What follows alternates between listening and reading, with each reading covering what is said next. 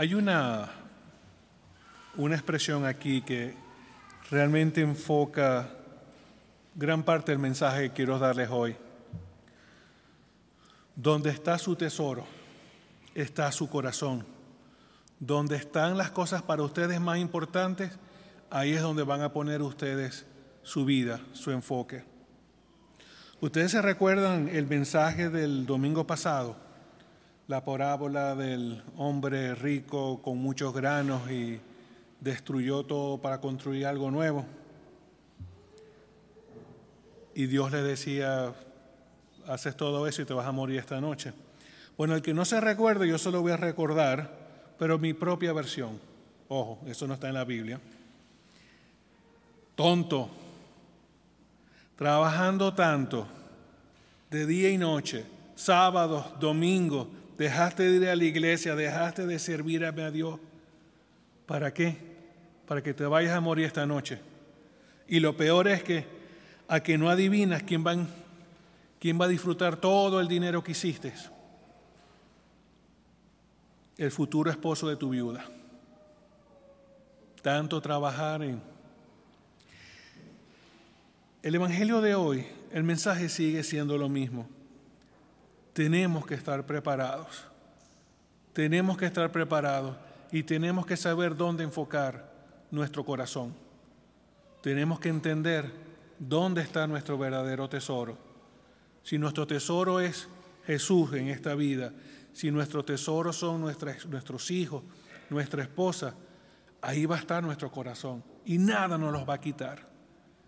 Pero si nuestro tesoro es hacer dinero y trabajar para hacer más dinero, y no hay nada malo con hacer dinero, ojo, nada, ayuda mucho, pero si eso es todo lo que vamos a hacer y dejamos a Dios aparte solo porque queremos hacer más dinero, ahí es donde tenemos un problema. Tenemos que ser conscientes, tenemos que estar preparados. Porque cuando le preguntamos a un niño pequeño, tres, cuatro años, ¿qué es lo que quiere hacer? ¿Qué es lo próximo que quiere hacer? Dice, quiero ir al colegio, aunque después se desanime, ¿no? Pero... Y después cuando terminan todos estos años y salen del high school, se dice, ¿qué quieres hacer ahora? Bueno, aprender algo para ir a trabajar o ir a la universidad a otro. Y después que pase la universidad, ¿qué quieres hacer? No, quiero trabajar y hacer mucho dinero, mucho, mucho, mucho dinero. Ajá, y después de trabajar y hacer mucho, mucho dinero, ah, bueno, casarme, tener hijos ah, y comprar una casa bien, bien grande. Bueno, probablemente en Oregon no, en Houston donde vengo sí pueden comprar una casa grande, aquí no. Pero a esa edad cuando somos jóvenes, nosotros no tenemos mayor preocupación sobre qué va a pasar después que nosotros no estemos en este mundo. ¿Qué va a pasar después que muramos? Todos vamos a morir. A veces pensamos que es que somos inmortales, que nada nos va a pasar y tenemos que estar preparados. Incluso, ¿por qué no cogemos conciencia que no solamente vamos a morir, si somos verdaderos cristianos, si somos verdaderos católicos, a nosotros se nos ha enseñado fuertemente de que al morir vamos a tener un juicio. ¿Y quién va a estar en ese juicio? Dios, Jesús. Eso no lo podemos eliminar ni bypassar. Pero bueno, el tema es que no nos preparamos porque somos jóvenes, pero a medida que pasan los años, comenzamos a tener una vida un poco más de oración, una vida más espiritual, algunos, no todos, pero la mayoría. ¿Y por qué? Porque comenzamos a tener un sentido de que como que, hmm, ya mis primeros tíos se han muerto, probablemente mis padres uno haya muerto. Ya comienza a sentirse ese efecto de muerte más cercano. Y eso nos pega. Y eso nos hace pensar de que hay algo que nosotros no nos hemos preparado bien. Y definitivamente después que pasamos los 50 años, la vida pasa tan rápido que muchos piensan que celebramos dos navidades cada año. Y es así. A los niños se les hace eterno un año. A nosotros ya mayores, otra vez Navidad. Pero así es, así es la vida. Y lo que sucede es que pasamos toda nuestra vida y al final es cuando nos damos cuenta que nosotros hemos estado persiguiendo a un Dios falso, al Dios del dinero, al Dios de la fama, al Dios de la fiesta, del alcohol, de la vida loca. Y mientras estamos en esa diversión, nada de prepararnos para lo que nos viene después. Bueno, perdón, algunos sí se están preparando, pero para ser ricos, para hacer más dinero.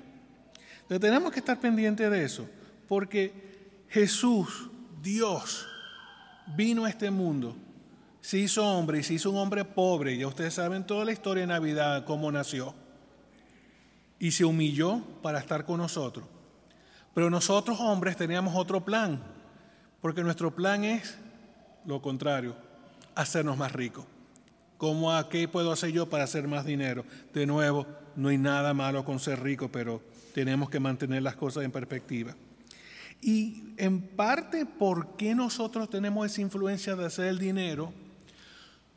Porque hay mucha influencia de algunas, algunas iglesias protestantes, no todas.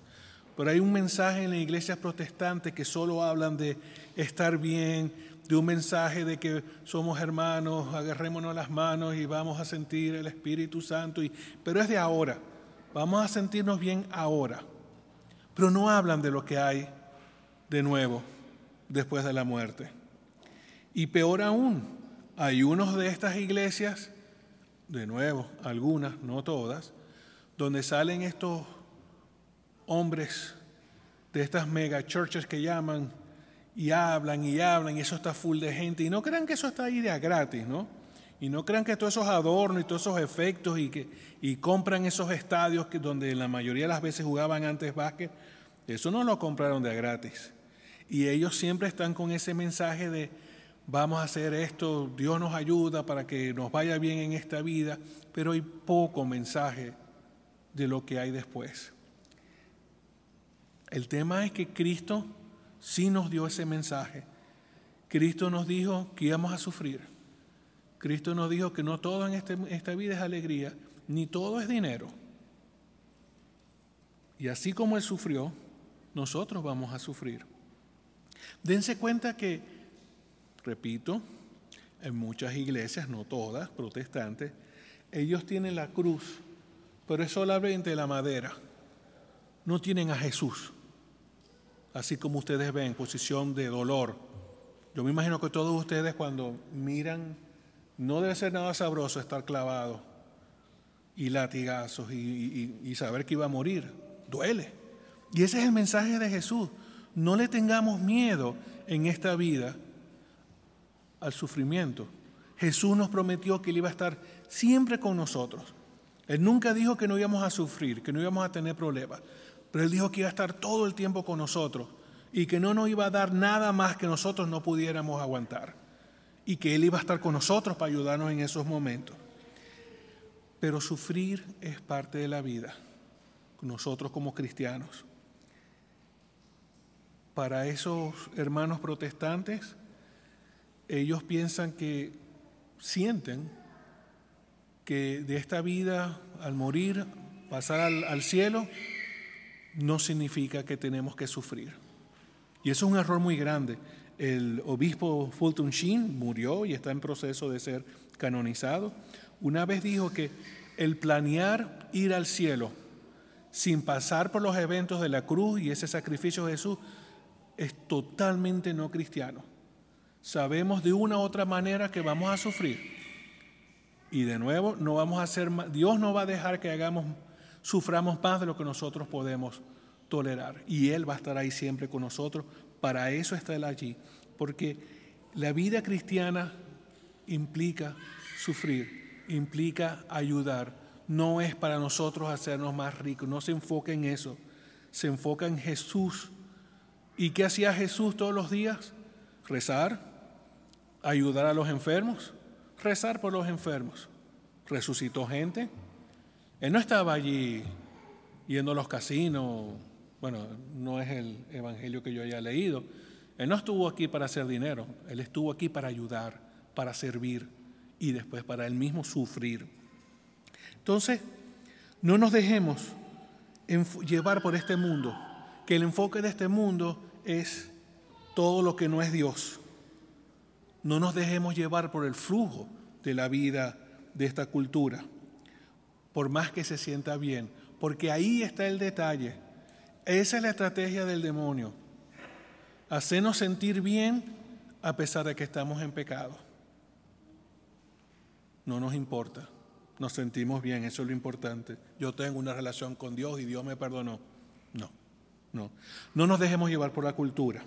Por el contrario, preparémonos para la próxima vida como esos ah, servidores del, Evangelio, esas personas que iban a estar preparadas para esperar a su amo. Eso es lo que Jesús está pidiéndonos nosotros hoy, que estemos listos y preparados para que cuando Él venga nos montamos en ese bus y vámonos para el cielo todos. Entonces, no nos enfoquemos en la riqueza de este mundo, pero enfoquémonos en el tesoro que nos viene. Si nosotros nos enfocamos en el tesoro del cielo, ahí es donde va nuestro corazón. Si nuestro tesoro está aquí, nos vamos a enfocar aquí. Así es que estemos pendientes. Recuerden, el cielo es para toda la vida y no es una riqueza temporal durante esta vida, pero felicidad por todo el resto de nuestra vida. Preparémonos.